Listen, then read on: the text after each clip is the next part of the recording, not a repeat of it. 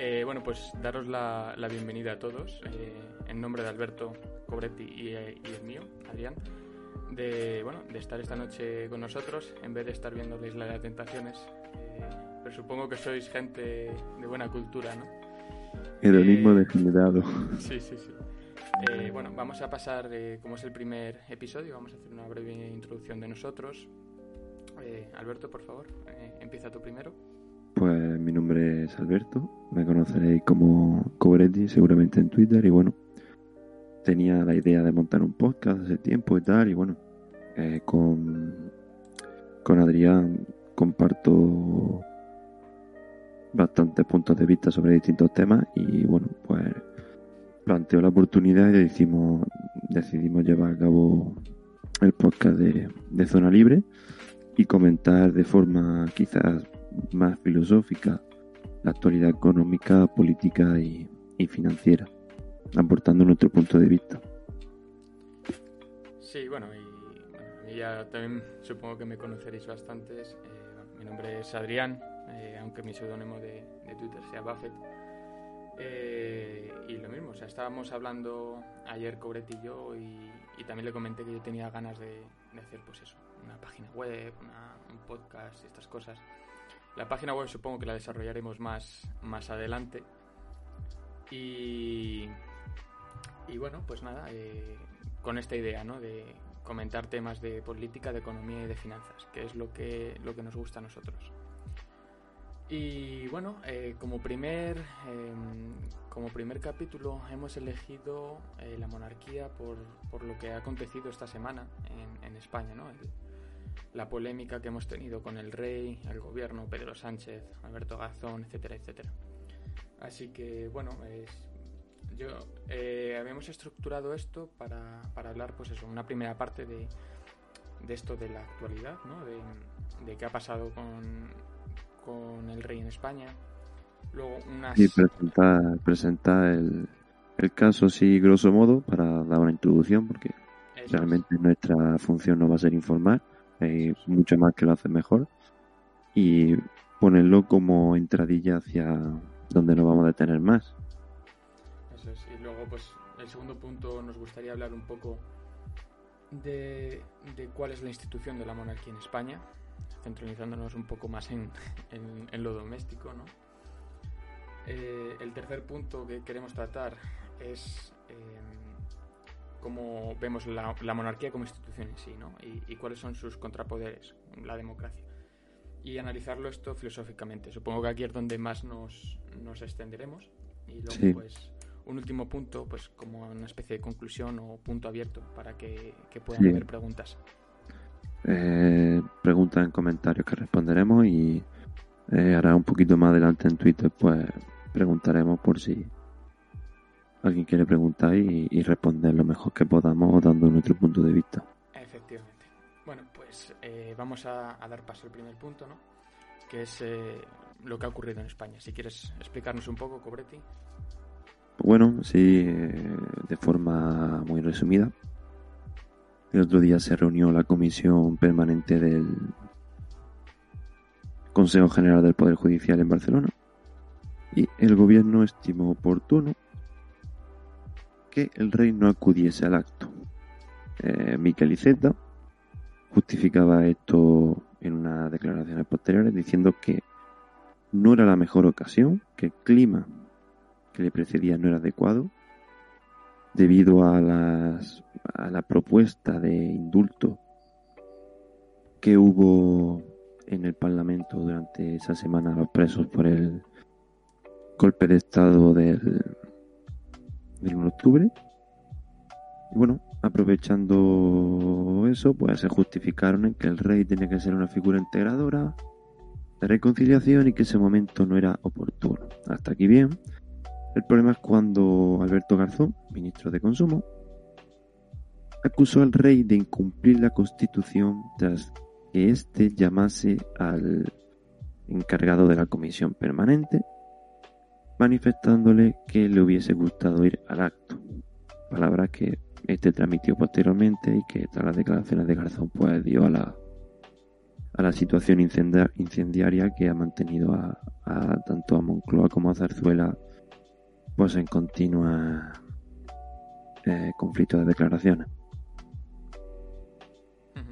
Y luego también vimos la, polémica que ocurrió, creo que fue antes de ayer, el, viernes, cuando se reunieron eh, los jueces en, una conferencia y, el, vamos, en el propio acto, ¿no? Y el vocal de los jueces, eh, cuando terminó el acto, eh, se levantó y gritó un viva al rey, ¿no? a los que respondieron el resto de asistentes con un viva. Y, ocurrió que uno de los micrófonos de la mesa estaba, estaba abierto y se escuchó al, al ministro de Justicia decir que se habían pasado eh, se habían pasado tres montañas. Esto choca un poco cuando vemos que cuando los ministros tomaron, tomaron posesión de su cargo, que también lo hizo Alberto Garzón, tenían que jurar lealtad al, al rey, ¿no?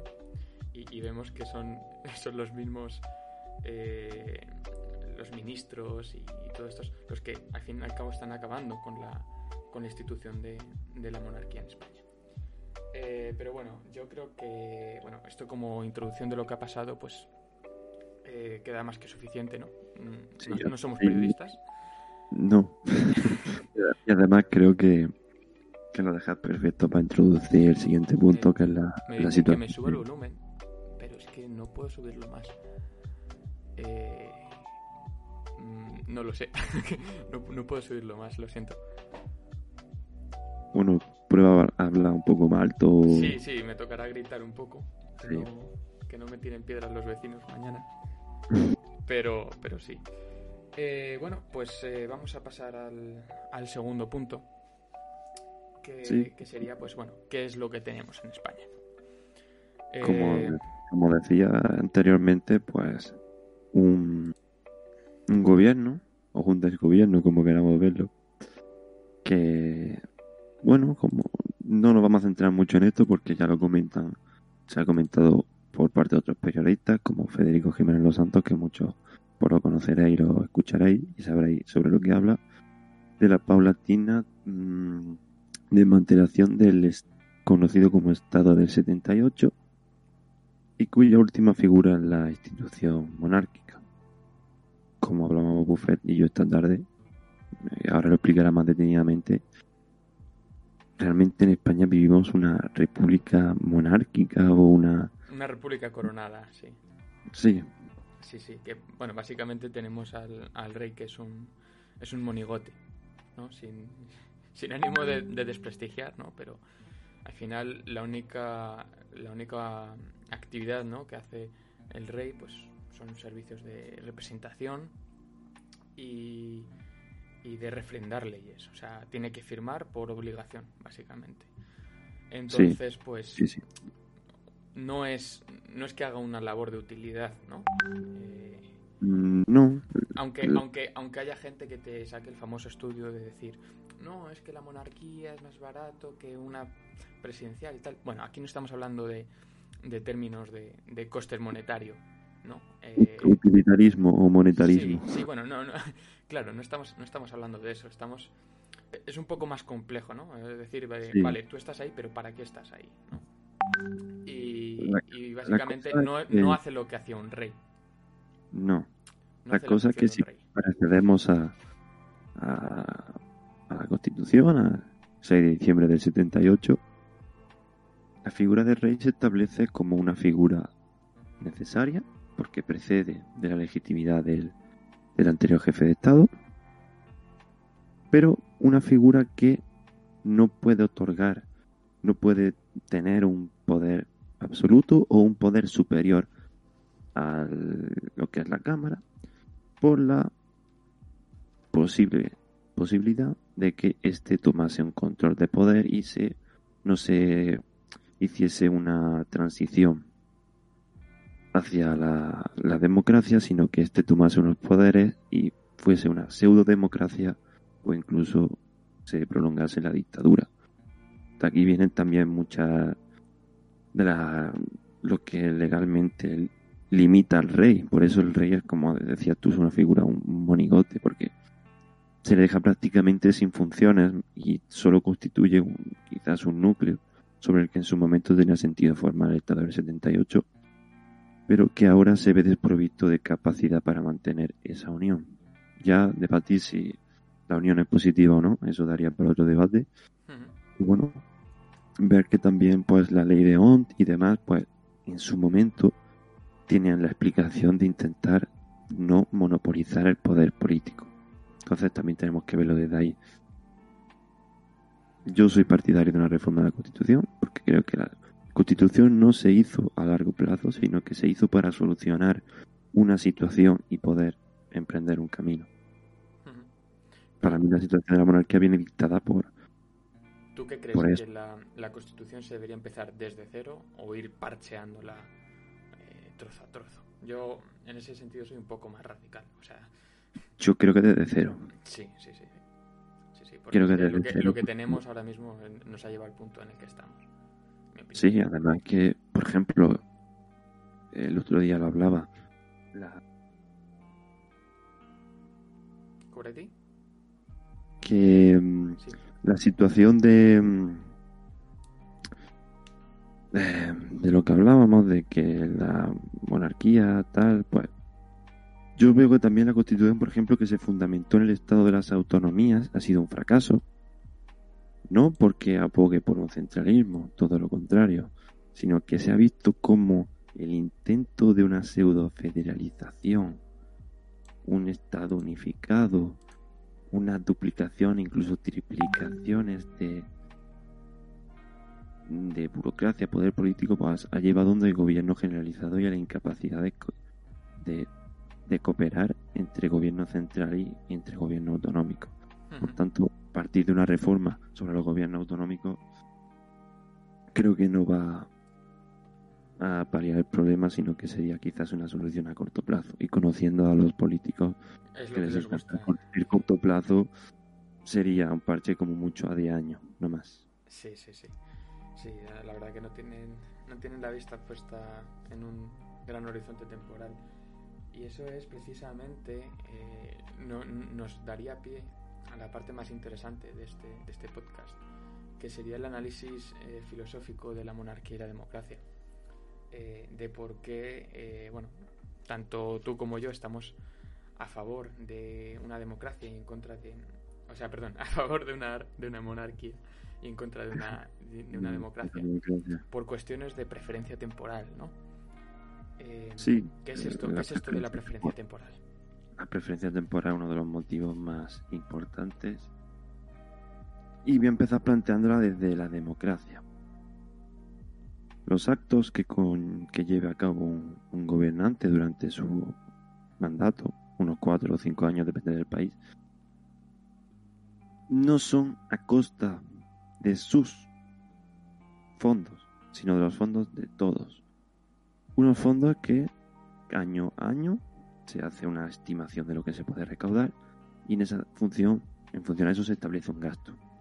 Esa es la teoría, la realidad es muy distinta. Es yo gasto y ya depende de lo que ingrese, pues compro deuda o no. Eso es el primer punto.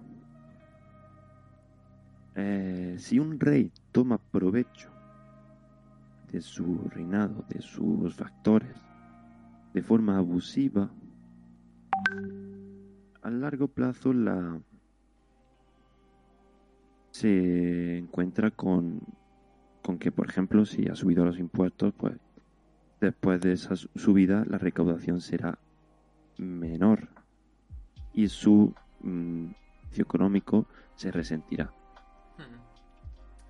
Cuando tenemos una preferencia temporal muy alta, queremos decir que tenemos una un uso, un uso, sí, un uso de los factores que tenemos presentes prácticamente total. No se piensa en el largo plazo, no se ahorra, solo se gasta. Es decir, un gobernante con... sí, una visión de la administración de recursos más hedonista, ¿no? Más de, de consumir en el presente y no atender a unas posibles necesidades futuras o, a una mejora, ¿no? De, de una situación futura, sino atender simplemente a maximizar lo, lo, inmediato. Sí, y luego el gobernante pues, toma provecho durante esos cuatro o cinco años de todo lo que puede puesto que uno tiene que asegurarse su reelección, usará dinero como rédito electoral para clientelismo, asegurarse un voto, perjudicando en el largo plazo, pero como en el largo plazo no estará él, no le importa. Sí, sí. Eso es quizás el motivo más importante de, de por qué monarquía y no democracia. Y luego aparte la monarquía, pero una monarquía apoyada en una aristocracia, en una nobleza. sí. ¿Por qué? No tenemos una aristocracia que surge como una surge como una institución social que, bueno, en su momento pues formaba parte de lo que socialmente pues se veía como bueno porque eran personas que mediante su trabajo, sus capacidades habían llegado a más, que aunque luego se fue pervirtiendo como prácticamente todas las instituciones y que formaban un contrapoder a la corona. Contrapoder que en el caso de que, bueno, ya sabemos que existía el derecho, que el derecho venía dado y que el rey se sometía al derecho. En democracia, el gobernante no se somete al derecho. Pero el luego, gobernante. Sin embargo, Jope dice eh, que, que el monarca tiene el monopolio del derecho. ¿Cómo es esto?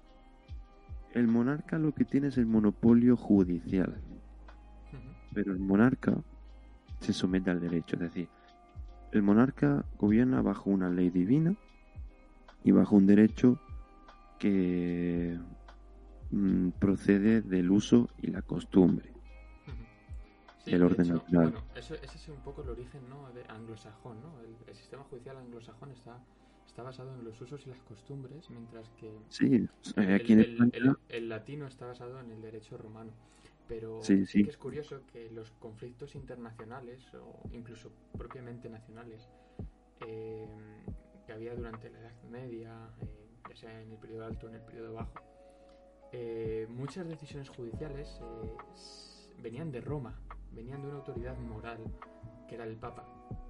sí, cuando eran a gran escala o Sí, O el tema tatar real. que, sobrepasaba lo que es la, la potestad del rey, que era ese monopolista judicial, que era ese juez absoluto. El, digamos que el tribunal superior sí, era el Vaticano. Sí, correcto. correcto. Y eso, y eso quizás le, le dotaba al, al sistema ¿no? de, una, de una especie de, de estabilidad, ¿no? Porque se asumía una autoridad, pero es muy importante que sea de forma voluntaria. Porque, por ejemplo, podemos, podemos traer... Hombre, claro, si ya partimos de la voluntariedad y demás, pues damos, Claro, claro. llegamos a la misma conclusión Porque, que Hoppe, ejemplo, que la, demo- que la monarquía no es legítima, es preferible, pero no es legítima. De hecho, el anglicanismo, ¿no? que es la corriente cristiana anglosajona, eh, proviene precisamente de no aceptar esa autoridad moral del Papa a la hora de, de tener un divorcio con Catalina de Aragón. Sí, efectivamente, efectivamente. Entonces, eh, bueno, eh, sí que ha sido... Digamos que fue una pérdida de libertad muy grande porque el rey ya dejó de someterse a la ley divina. El rey preparó la ley divina para él. Sí. Ya tenemos lo que es un precepto de lo que es la democracia. Yo hago las leyes, pero las leyes me las hago para mí. Eso es. Y yo creo que mm, hay, hay una especie de tabú muy grande en la sociedad de cuando tú dices de estoy en contra de la democracia, ¿no? O sea, la, la democracia ahora mismo parece un, un valor sacrosanto, en el que Sí. tú, en público, es prácticamente imposible que tú critiques la democracia. O sea, Sí, te lo que tachan- pasa es te que, mínimo, mínimo de loco. que, claro, cuando te dices soy anti... No, yo no estoy a favor de la democracia. Lo que piensan es que eres un dictador o que eres el mismísimo Hitler. Cuando Cuando Hitler realmente- fue elegido y fue consecuencia de la democracia, por cierto. La- las dictaduras no son, no son más que democracias, pero con Per- perversas. una separación de poderes Sí, sí, sí. muy reducida. Porque en en el mismo franquismo había una democracia. El, el censo estaba limitado, la votación era limitada, pero realmente era prácticamente una democracia. La esencia es la misma. Sí, y mm, por ejemplo, decía Goethe, dice que el que no puede dar cuenta de los últimos eh, 3.000 años de, de historia descansa en una oscuridad inexperta de su día a día. ¿Qué quiere decir esto? Que la mente, la mente moderna es mucho más política que histórica y no tiene, no tiene en cuenta estas, estas instituciones que tienen siglos de, de tradición y tienen siglos de tradición precisamente porque funcionan porque han sido Sí, sí. dentro, dentro de su de su variabilidad han sido estables eh, a lo largo de, de- de la historia ¿no? y, luego vemos como un poco la democracia a partir del siglo XX va a corromper eso y El- se ve que eso lo habla muy bien Hopa y establece que Hmm, la democracia ya cuando empieza lo que es la después de la Revolución Francesa empieza a aparecer lo que son las monarquías parlamentarias. El Sí, caso más destacable Inglaterra y ya llega la Primera Guerra Mundial donde la intervención de Estados Unidos fue bajo la superioridad demócrata de podemos controlar todo acabar con la con el imperio austrohúngaro y con los zares que eso a su vez fue lo que dio al triunfo de la revolución rusa los bolcheviques si con una monarquía estable jamás hubieran podido triunfar Bueno, pero también tampoco pudieron eh, haber podido triunfar sin el apoyo de los prusianos. Ojo, ¿eh? que es otra, es otra monarquía que los financió. Pero, ya pero bueno, de- es que, en- eh, es que cuando nos metemos en la Primera Guerra Mundial es muy complejo porque ahí es, estamos justo en el cambio de paradigma, ¿no? Eh, sí ahí se establece te- ya lo tenemos, que es el- tenemos parte monarquías, ¿no? Pero también Sí, tenemos sí. nacionalismos que son fruto de la Ilustración francesa. Sí, sí, por ejemplo, en España ya España, a pesar de que conserva la monarquía, ya era una- lo que es un estado moderno, camino al estado moderno. Francia e Inglaterra lo eran absolutamente. Y quedaba un reducto que era el imperio austrohúngaro, de resistencia ante eso. Y que era el- la única, la última pieza de rival para la democratización de Europa. Incluso quizás también el Imperio Otomano, ¿no? que luego eh, empieza Sí, lo que con, pasa con- es que con ya- Atatürk, ¿no? Ese- esa, esa creación Sí, de... lo que pasa es que ya no es lo que son los valores occidentales. Ya si- analizamos otras monarquías, otras culturas, cambiaría mucho el tema. Sí, sí, En Estados es- eso es Unidos, eh, es que básicamente las, las instituciones que han traído el desarrollo al, al mundo occidental han sido principalmente la monarquía, ¿no? El- la tradición y las costumbres y por supuesto la cristiandad. Sí, sin, sin tener estas piezas, pero no, yo realmente no considero la monarquía en sí, sino porque la monarquía estuvo sometida en gran manera, en gran manera, al derecho, aunque ya conforme se fue avanzando tomaron potestades que no les correspondían. Y esto hizo que no hubiera una intromisión en la vida privada. ¿Qué permitió esto? Que los individuos libremente pues tendieran a inventar, a desarrollar y a dar una serie de, de descubrimientos. La revolución industrial no empezó con una inversión estatal. La revolución industrial empezó cuando artesanos de, de pueblos de- perdidos pues se las ingeniaban y descubrían una forma de hacer sus procesos más rápido. Por ejemplo, Hmm. si en ese mismo momento hubiera llegado y te dice, no, tú tienes que pagar un 50% a Hacienda. Esto no lo puedes hacer así porque vulnera esto, esta propiedad intelectual. Esta ley. A este que tienes contratado le tienes que pagar esto, porque si no, no, no es digno. Hubiera dicho, mira, me quedo como estoy, que me subsidien y, a tomar- y, y ala. Pero, ¿y tú Entonces yo crees, creo tú crees que es posible para el NPC eh, que todos conocemos? principio ¿no? de no agresión para lo que No, no, no, no. Para, para el NPC, o sea, la- la- esta persona ¿no? que todos conocemos que tiene muy poca inquietud eh, política y como que le da un poco igual todo esto. Me hace, me hace gracia que lo llames así. Es que eh, NPC viene de, de Non-Playable no- Charter, ¿no? En Sí, el típico muñecajo de videojuego que Eso está es, eso es. Pues, pues eso, el, el típico, la típica persona pasiva, ¿no? Que, que, no, que no, no hace nada. ¿Tú crees que es para él posible eh, dejar de creer en este tópico de la democracia? O sea, ¿cómo, ¿cómo serías tú capaz de darles una red pill para, para, para esta gente. Realmente, realmente la oposición a la democracia no existe porque a pesar de que hay oposición al poder, como se supone que el poder emana de la voluntad del pueblo y que todo y que toda persona puede llegar al poder, no hay una distinción clara entre gobernante y gobernado, como si pasaba la monarquía. La monarquía rey lo hacía mal y tú sabías que era ese monarca que vivía en tal sitio y tal. Y que había una línea que no nos separaba, es decir, yo no voy a dejar que tú me hagas esto porque yo voy a hacer siempre esto y tú lo que estás haciendo es fastidiarme.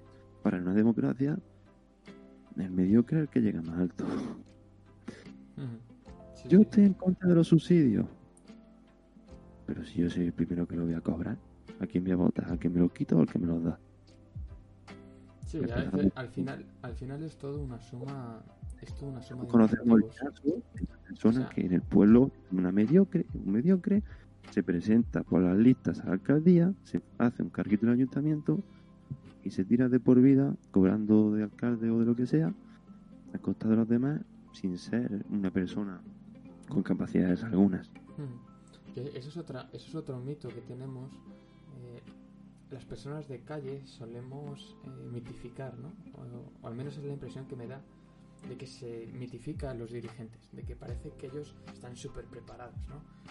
De que Pablo Casado tiene un, sí, seguro que hay alguno de nuevas generaciones escuchándonos, que no se enfade, pero que Pablo Casado tiene un máster en Princeton cuando es una, un título que se sacó pues en, tres horas, ¿sabes? O como quien dice. o como la, cuando dicen que la Montero tiene un título de Cambridge. O Adriana Lastra, o... Bueno, Adriana Lastra es que no tiene nada, creo que no tiene ni el bachiller, creo. Pues, pues eso, ¿no? Y, la gente de calle tiende, tiende a mitificar que son los mejores, cuando realmente es que son los más mediocres. Es, que todo se basa en incentivos, todo. Entonces, en el momento aquí podemos partir a lo que es la, la matematización de la economía, eso que tanto le gusta a los keynesianos y a los monetaristas.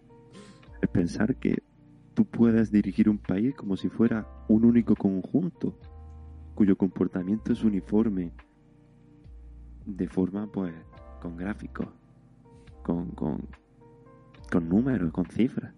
Pensar que podemos ver una masa de población así. Intentar gobernar. Y, aquí surge lo que es el error de cálculo. ¿No? Es el error que. Y las consecuencias no queridas, que es que no las puedes conocer eh, haciendo un estudio. sí, o lo que se llamaban también creo que eran los, los retardos, ¿no? De cuando las medidas económicas, pues, se aplicaban, pero el, la causa-efecto no iban correlacionadas. Y al final lo que se producía era más contraproducente y se genera otro problema. Sí, como que y ese problema estás, solucionando algo que ha pasado hace seis meses. Sí. Esto es como la paradoja del funcionariado, de la burocracia. Si la burocracia va bien, vamos a meter más burocracia para que vaya mejor. Si va mal, es que falta burocracia. Por ejemplo, aquí se ve. Esto dedicado a, los minarquistas que no estén escuchando. Y luego también sería sería curioso otro argumento en contra de la democracia o, por lo menos de la voluntad popular, es que mm, la historia de Occidente se basa en la muerte de dos personas, Sócrates y Jesucristo. Y fíjate qué curioso que, bueno, de Sócrates vienen todos los platónicos y los aristotélicos, ¿no? Eh, eh, que Sócrates eh, murió durante una democracia por defender la monarquía Ojo, ¿eh? Curioso. Y, eso hace también, eso hace que Platón y Aristóteles y sus discípulos también fueran monárquicos. Y se, se, ve en sus propios escritos. ¿no? De hecho, Platón lo que establece es una mm, poliarquía, pero de... De filósofos. De filósofos, es decir, lo que es una aristocracia, realmente. Lo que pasa es que la aristocracia la concede no por mérito social o de sangre, sino por mérito eh, intelectual. Sí. Bueno, de hecho, si hacemos un poco de etimología en aristocracia, aristocracia viene de Aristos, los mejores, y Aristos a su vez viene de, de, la musa Arece, ¿no? Eh, que es la virtud. O sea, en contraposición con Edoné, eh, que es el vicio. Entonces, aquellos que son los aristócratas son los que efectivamente son los más virtuosos y, y son los que Platón propone como, como dirigentes de la sociedad. Aunque bueno, Sí, leyendo, sí. Un poco, leyendo un poco sus libros también, también es... eh, bueno, a mí, no, a mí no, me, no me convencía demasiado. Pero, y la otra muerte de, de Jesucristo también fue por voluntad popular. Sí, cuando incluso el propio emperador no fue, no fue el emperador, ¿no? Fue, fue el no, cónsul, el cónsul de Palestina, ¿no? Eh, dijo, el podéis elegir a, a... ¿Cómo era este chico? Eh, Barrabás. a Barrabás o a Jesucristo. Eligieron sa- salvar al, al ratero, ¿no? Al, al ladrón, antes que, que al Mesías. Entonces, joder, eh, te da a pensar, dices, eh, ¿es realmente la voluntad popular la mejor opción? Pues casi nunca lo es, prácticamente. realmente porque mm, la virtud es virtuosa, valga la redundancia, porque es escasa y distinta a lo común. Si no, sería algo normal y corriente. Entonces, el virtuosismo escasea. De hecho, el la persecución de filosofías como la platónica, el mundo de las ideas, es el virtuosismo. El cristianismo es el virtuosismo del alma, del cuerpo y de la mente, mediante la doctrina hacia una vida después de la muerte. El pueblo, esto por, por lógica, si el virtuosismo es escaso y el pueblo es abundante, la virtud no va a reinar. Entonces la- lo que es la, la ignorancia, la mediocridad, va a superar a lo que es la virtud. ¿Y qué pasa? Que como se supone que la voluntad mana del pueblo y una voluntad de crear leyes y de imponer, que viene legitimada por esa voluntad, la mediocridad va a acabar imponiendo al virtuosismo Ujú. para anularlo, estableciéndose el Estado como un ente moral. Sí, sí, es- es- estoy bastante, bastante de acuerdo. De hecho, eh, volviendo otra vez un poquito a- al origen, a Platón, Platón creía que la democracia finalmente se pervertiría, ¿no? Eh, o se corrompería, transformándose en tiranía. Sí, Y Polibio, eh, también conocedor de, de Platón, eh, creía en una cosa que se llamaba la anaquiclosis, ¿vale? Eh, ¿Qué es esto de la anaquiclosis? La anaquiclosis es un ciclo natural de, de evolución social, ¿no? Donde la monarquía pasa a ser aristocracia, la aristocracia se transforma en democracia y la democracia se termina corrompiendo en tiranía, ¿no? O sea, como un poco esto de el círculo vicioso de, de la historia, un- una especie de... sí, como el bolos. ciclo de la naturaleza. Sí, sí, sí, sí. Entonces, pues, y es que al final, estudiando la historia lo ves. Lo ves. Sí, y, por eso mm, Y en el libro de la, de la República de Platón, o sea, tú fíjate es un libro, no sé cuántos siglos tiene, eh, no sé si tiene 25 siglos, desde eh, que tiene 2000 años 25 siglos, ya, puede ser? ya es suficiente. Yo creo, creo que son 25 siglos. Eh, en el libro de Platón te viene prácticamente, literalmente, la historia de países modernos, como Alemania, ¿no? Eh, durante la República del Weimar, Sí. hasta la. hasta la.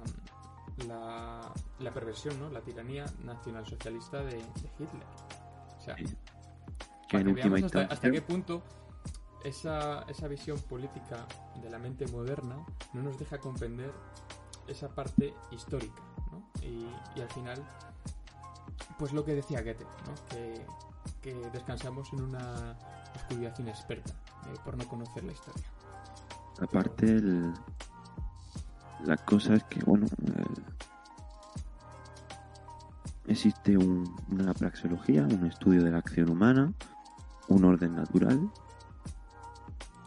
bueno mm, por estas cosas soy eh, me considero austríaco porque son las bases de las que partir todo y sin embargo el Estado no acata la democracia pero mejor perdón la democracia no acata la democracia se cree ajena a todas ellas.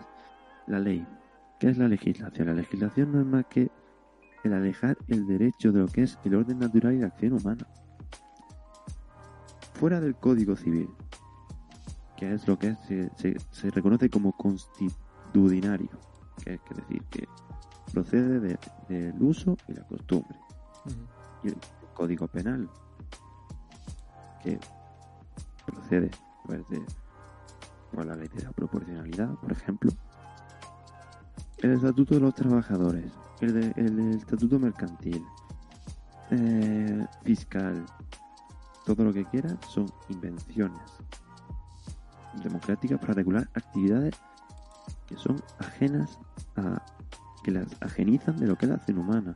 La acción económica, pues, es quizá el primer instinto de civilización del ser humano, la capacidad de coger, transformar y vender, gestionar lo ganado y procesar. Mm, La, la autoridad para que se toma el Estado para legislar eso es bastante grande. Se establece como un ente moral que cree que puede estar por encima de lo que es el orden natural. Por eso, cuando se dice el Estado es un dios, el Estado es un dios. Los progres, los progres idolatran el Estado. Creen que imprimiendo dinero se soluciona todo, ¿quién idola- idolatran al Estado? ¿Me falla esto? Porque falta Estado. Y no entiende que el Estado no tiene existencia ontológica. No son más que una agrupación de personas que se relacionan de forma anárquica y organizan cosas, pero no es un ser omnipotente, todopoderoso y demás, no, no. Entonces por eso considero que la aristocracia es positiva porque ya nace del orden natural. En una anarquía, en un anarcocapitalismo, existiría aristocracia. ¿Quiénes serían? Personas que en una comunidad destacasen porque sus funciones socioeconómicas fueran más destacables que las del resto. ¿Qué instituirían, qué instituirían esas personas? Una guía moral. Si a la vez esas personas, por ejemplo, siguen la doctrina católica, tendríamos una sociedad jerarquizada, sin opresión, porque la jerarquía surge de forma natural, porque es natural, y aparte organizados moralmente, ¿no? O sea, bien, vale, incluso la propia democracia se op- opone a esa aristocracia. Yo, por ejemplo, vi un tuit muy curioso que decía que mostraba cómo en el caso del coronavirus, casos aislados al final acaban tomando responsabilidad global. Es decir, el que lo hace bien es igual de responsable que el que lo hace mal. Y la responsabilidad del que lo hace mal se expande al que lo hace bien. Sí, sí, totalmente. Luego. ¿Cómo eh, le a eso a un aristócrata que una persona que es mediocre puede ser una guía de comportamiento al igual que una persona que es bien? O sea, esa mm, supuesta igualdad que es, es natural. Sí, sí, totalmente. Eh, luego pasando, moviendo un poco ya este tema, eh, podríamos ver un poco cómo, cómo ha evolucionado esto en, en todo el mundo, ¿no? Y vemos cómo existen países en, en Europa, por ejemplo, donde, aunque ta- también en, en América, donde ha habido república y se ha reinstaurado la monarquía. Y esto no ha ocurrido solo en España. Esto ha ocurrido, por ejemplo, también en Gran Bretaña. Eh, hubo un, un espacio de tiempo en el siglo XVII, eh, lo que se llama Sí. el republicanismo eh, inglés, me parece, donde, donde no tuvieron rey y al final tuvieron que terminar eh, por, por instaurarlo. En España esto también ha ocurrido eh, en dos ocasiones, con la Primera y la Segunda República. Y, y también incluso en, en Holanda, ¿no? O sea, son países que hoy terminan siendo monarquías, aunque, como hemos dicho a- al inicio de este, de este podcast, en la práctica son repúblicas coronadas, ¿no? Y, y también hay repúblicas que hoy en día que, que o que nacieron como tal, que, que han sido monarquía, como por ejemplo México. México, eh, México era una república y, por ejemplo, mm, su emperador, o sea, el, el- el imperio mexicano, eh, necesitaban a alguien legítimo, un aristócrata. Ese aristócrata le buscaron en, Austria y era un, era un Habsburgo. Entonces eh, fue muy curioso como eh, le recogieron, creo que en, Nistria, me parece que se llama, que es como la zona austriaca del mar, del mar Adriático, y le llevaron en barco hasta, hasta Ciudad de México, el tío sin, sin hablar español y su mujer tampoco. Y, y estuvo de emperador en, en, México. Y luego creo que a ese mismo, eh, creo que era Maximiliano eh, de México, eh, le fusilaron allí en México. Porque... Como el caso de Saboya en España. Sí, sí, sí. Entonces, el bueno... Lo trajeron y conforme lo trajeron lo echaron. sí, sí, sí. Pero, pero bueno, o sea, es, es curioso, ¿no? Como que mm, eh, querían, querían instaurar la, la, monarquía, ¿no? Y eso es algo que, que, no se entiende y que tenían que buscar precisamente un aristócrata. ¿no? O sea, que no podía ser cualquier eh, mexicano de que anduviera por allí, ¿no? El, el primer pancho que pasara, ¿no? Dices, oye, venga, ponte ese rey. No, necesitamos un aristócrata. El problema es que también esa imposición realmente está fuera del uso, costumbre de, en este caso, de, de los mexicanos. Entonces, digamos que si ya de por sí no tiene legitimación, en este caso tiene menos. O sea, si suponemos que un aristócrata que surge de forma natural y espontánea en la sociedad mexicana, y que bueno, pues va tomando un monopolio judicial hasta que lo logra y se establece como un monopolista judicial, ya pues se podría considerar rey. Pues bueno, vale, sí, ha surgido, tal, bueno, eh, me oprime, es legítimo, pero si encima le, impones a alguien extranjero, la imposición es, mayor. Hmm. También hay que tener en cuenta lo, lo que es la espontaneidad. bueno, porque luego al final ni siquiera Jope no defiende la monarquía como tal. No, no, o sea, eh, de primera, cuando empiezas el libro de Monarquía, Democracia y Orden Natural, que lo recomiendo bastante, mm. tú su otro, su, eh, déjame añadir que su otro eh, título en inglés es eh, Democracy, The God That Failed, que posiblemente le encontréis más fácil así. Sí, no comprendo por qué la traducción al español se hizo así, pero bueno. Tú empiezas el libro y tú piensas que Hope es monárquico. ¿Tú te piensas eso? Y tú lo vas a leer hostia, la monarquía es la hostia él no va más. Y conforme va avanzando en el libro, te das cuenta que la serie de problemáticas que tiene la monarquía son inevitables. Y que realmente la monarquía precede, surge de la anarquía. Y que la anarquía se puede mantener en un orden. eso, también, eso también es muy importante, que lo podríamos desarrollar en otro episodio más adelante la diferencia entre anarquía, acracia, anomía, todo eso que se, tiende, se tiende a mezclar, ¿no? Ausencia de Estado, ausencia de gobierno, ausencia de, poder, ausencia de legitimidad, de potestad, veo bastante confusiones por ahí. eso, sería un poco más la idea de anarquía, ¿no? la, la anomía es la ausencia de leyes. Y la acracia es la ausencia de, de, poder, ¿no? o, de autoridad. Sí, de, creo que de, de gobierno. es, poder, sí, pero, pero es, es distinto, ¿no? de un poder, de un poder eh, al que tú te quieres someter eh, moralmente, como comentábamos antes. Es un término que ya sé bastante extenso.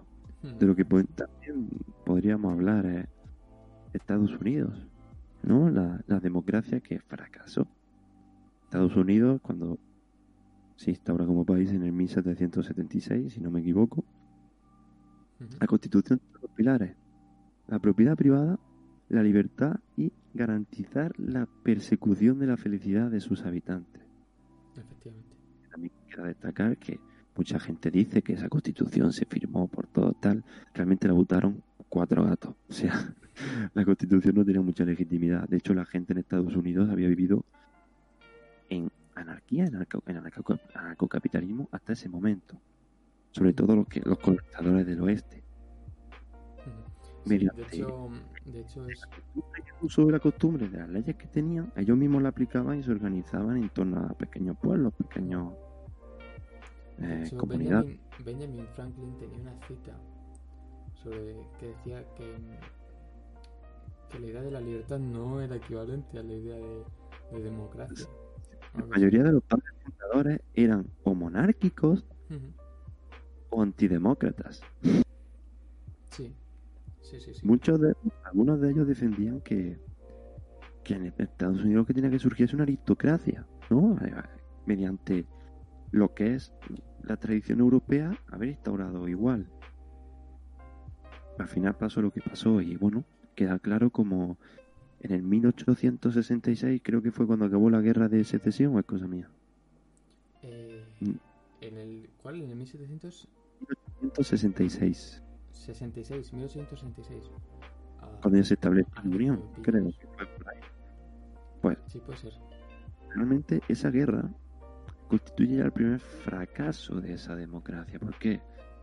La gente que vivía en estados de forma aislada, gente que realmente se había organizado pues espontáneamente, ¿no? Yendo a las tierras que consideraban oportunas y que habían sido capaces de trabajar y sacar adelante mediante la guerra, que es la, el alimento del Estado, se establece un Estado único, la Unión. Sí, otro, otro de los temas muy curiosos que podemos tratar eh, es el tema de la guerra, ¿no? Y, y de cómo funciona la guerra en un estado monárquico y en un estado demócrata.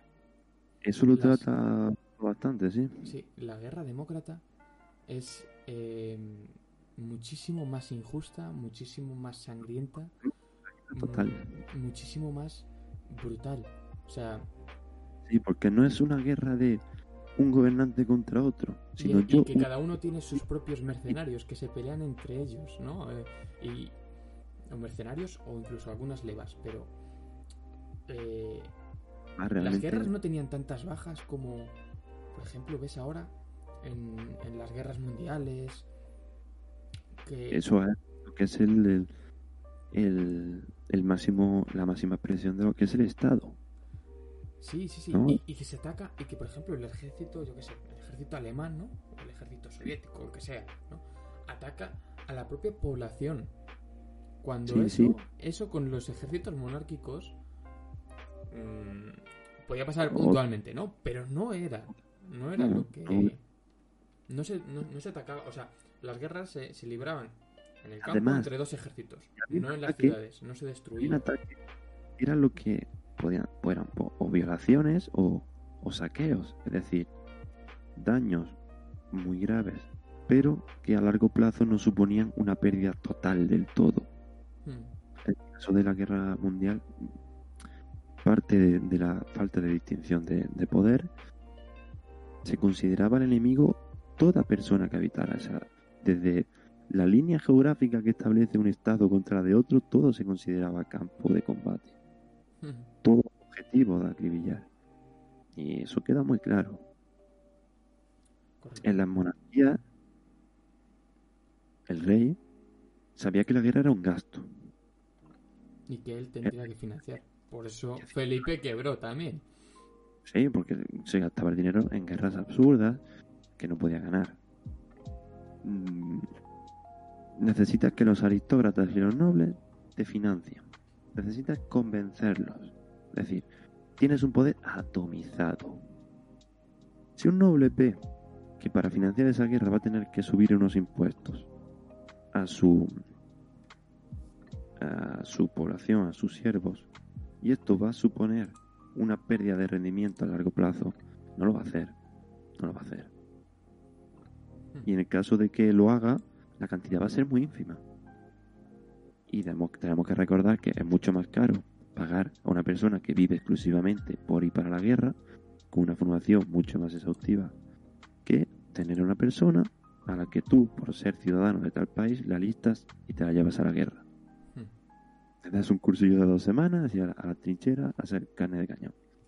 Sí. Y ese era un número más. Sí, después también hubo un siglo, creo que fue el siglo XVII o XVIII, no recuerdo exactamente, que lo mencionaba Jopa, que hubo un pacifismo bastante generalizado. Como que se llegó a un estadio en el que las guerras no rentaban. Sí, sería siglo simplemente- XVIII, seguramente. Simplemente era una... como... Yo te enseño mi ejército, tú te enseñas el mío. A veces se tiraban semanas enteras, uno acampado enfrente de otros como una muestra de fuerza, pero sin necesidad de gastar bajas. Digamos que, que la guerra fuera del señor, no, del, no de, de la gente, limitaba mucho las cuestiones bélicas, las limitaba bastantes, bastante. Y, hoy día eso... Las cuestiones, las cuestiones políticas, porque en los gobiernos monárquicos no existía el, o, no de una forma tan acusada, el nacionalismo.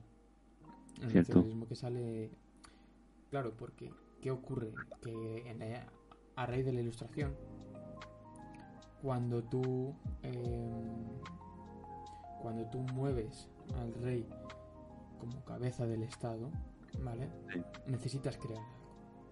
Eso que creas es un concepto, la idea de nación. Entonces, eh, ese concepto al final te vale para manipularlo como tú quieras si eres de la clase política. Y legitimar el Estado, claramente. Y, y para además enemistar a la gente entre sí. Cosa que no existía entre cuando, cuando había monarcas, ¿no? O sea, si, claro, si, tú pertenecías, si tú eras vasallo de un monarca y yo era vasallo de otro monarca, a nosotros quizás no nos enemistaba eso. A nosotros quizás nos podía enemistar, pues, yo qué sé, qué tipo de religión tú profesas o cualquier cosa de esas. Pero no, no la idea de nación. De hecho, los aristócratas eran la clase más internacional o internacionalista que había. Porque ellos estaban casados entre las casas reales de, de toda Europa. O sea, y no me acuerdo qué decía. Sí, La moneda, basada en un patrón oro, permitía comercio entre territorios, por ejemplo, entre un territorio que estuviera en Cádiz, lo que es Cádiz ahora, y otro que estuviera en Alemania, con la misma moneda. Muchos intercambios de tráfico de, perdón, de libre circulación de personas y, y bienes económicos. Y no había ni necesidad de fronteras, ni de mercado único ni cosa de cosas de las pijadas de la Unión Europea, ¿no? Bueno, sí, Eh, yo creo yo creo que podemos ir ya casi eh, finalizando este este coloquio. Sí. Bueno, también recordad que con, con un turno de preguntas, ¿no?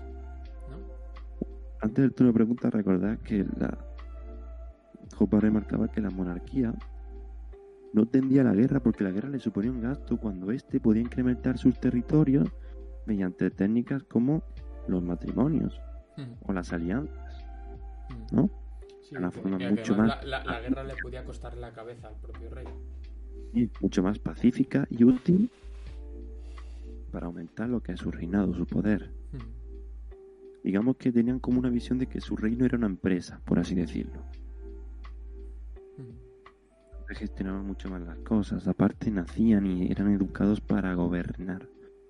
O sea, algo muy diferente a lo que hoy Pues bueno, yo creo que sí, que podemos ya ir a las preguntas. Sí, bueno, si alguno tiene a bien de, escribirnos alguna pregunta, pues estaremos eh, encantados de, contestar.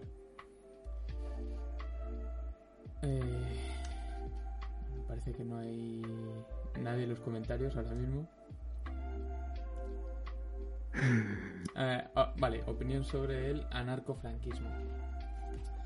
Eh, ¿Qué opinas, Cobretti? Anarcofranquismo. ¿Eh? ¿Te estás refiriendo? Me gusta Franco, pero no me gusta que nadie me diga lo que hago. Yo creo que es un oxímoron. ¿Eh? Pero. ¿Y qué? ¿Y qué pasa que le que sea un oxímoron? ¿Y qué pasa? Aquí no hemos venido a. a, aquí hemos venido a decir la mayor burrada. Venga, vamos a analizarlo. Realmente, vamos a analizarlo, aunque suene absurdo, vamos a analizarlo. Y vamos a dar una respuesta fundamentada. La, la unión de Anarco y, y Franco totalmente sea muy absurda porque, uno, Franco surge del poder militar estatal democrático mediante una guerra y es el primero que no se somete al derecho. Cuando se convierte en legislador ya está legislando aspectos que se alejan mucho de la anarquía. O sea, para que Franco hubiera un anarcofranquismo se tendría que establecer como un rey o una... voy, a decir, voy a decir una burrada. ¿Era Franco anarquista? Cogió y, tumbó la, la, la, república para convertirlo en su propiedad privada. En el caso del Paz de Mira, puede ser que sí, pero... bueno, sí, bueno, es más que más una broma que algo serio, seguro. Si nos escuchan así esto de out of contest, ¿no? De verdad que es muy out of Yo creo que la capacidad de filosofar reside en que cualquier tema, por absurdo que sea, llevarlo hasta la complejidad más absoluta. Hmm. Sí, sí. Así que, bueno. Dice, dice Estepo, dice la, la definición de, de, narcofranquismo. Dice, hago lo que me sale del nabo, pero respetando el codillo. Bueno. Una opinión hable, ¿no? Depende, pero no mucho. bueno, pues parece que no. Parece que no hay más preguntas por, por aquí. Eh, por Twitter no te ha llegado nada. ¿No? Ostras, tampoco he preguntado. Bueno, yo tampoco. Si te digo la verdad, por si había llegado alguna. Pero bueno, que los que están aquí, yo sé que han estado bastante tiempo y han estado prácticamente todo el tiempo porque no ven la isla de las tentaciones y esas cosas hedonistas del estado del bienestar para destruir la familia. Es, es, gente, es gente buena. Bueno, pues entonces, eh, si, si no hay más preguntas, pues yo creo que podemos tener a bien de cerrar con una conclusión, ¿no? Eh, en conclusión, eh, ¿la quieres dar tú primero? ¿La doy yo? Vale, vale, la mía va a ser corta. Venga, pues eh, en, sí. eh, perdón, monarquía a democracia, no en sí una monarquía absoluta, sino algo más feudal, por el simple hecho de una atomización del poder. Eh, lo que hemos hablado de preferencia temporal y gestión de la guerra, del territorio, etcétera. Aunque no es legítima y lo preferible es la anarquía de propiedad privada.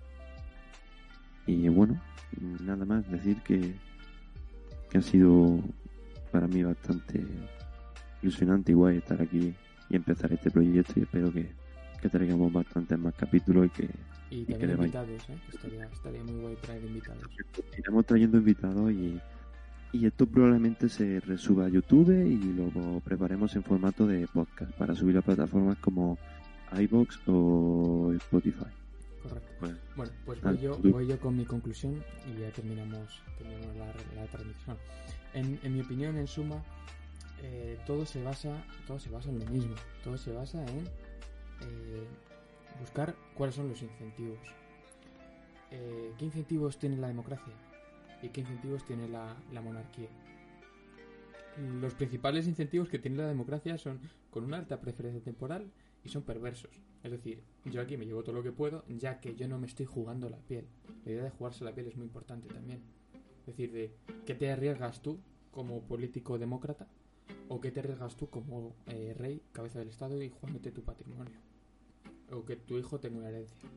Te lo estás jugando, ¿no? Entonces, ahí vemos que hay dos tipos de incentivos totalmente distintos y que los incentivos demócratas mmm, llevan a una perversión del sistema, mucho más acusada que la, que la monarquía. La monarquía, con sus partes malas, que las tiene, no, tiene, no, es, no genera esos incentivos de, de decir, bueno, eh, voy a hacer un poco lo que me dé la gana o, o tal, porque tienes consecuencias y te estás jugando el cuello.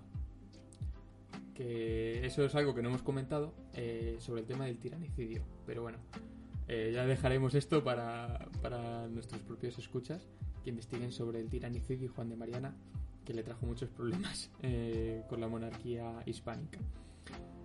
Bueno, sin ir más lejos, muchísimas gracias a, a, todos los que, los que habéis estado y me despido. ha sido también un, un placer para mí y, y compartir este, este proyecto con, con, Alberto, con Cobretti. Y nos vemos pues la próxima semana, que viene. La semana que viene. Sí, la semana que viene. Un saludo a todos. Y gracias por Hasta luego. Chao.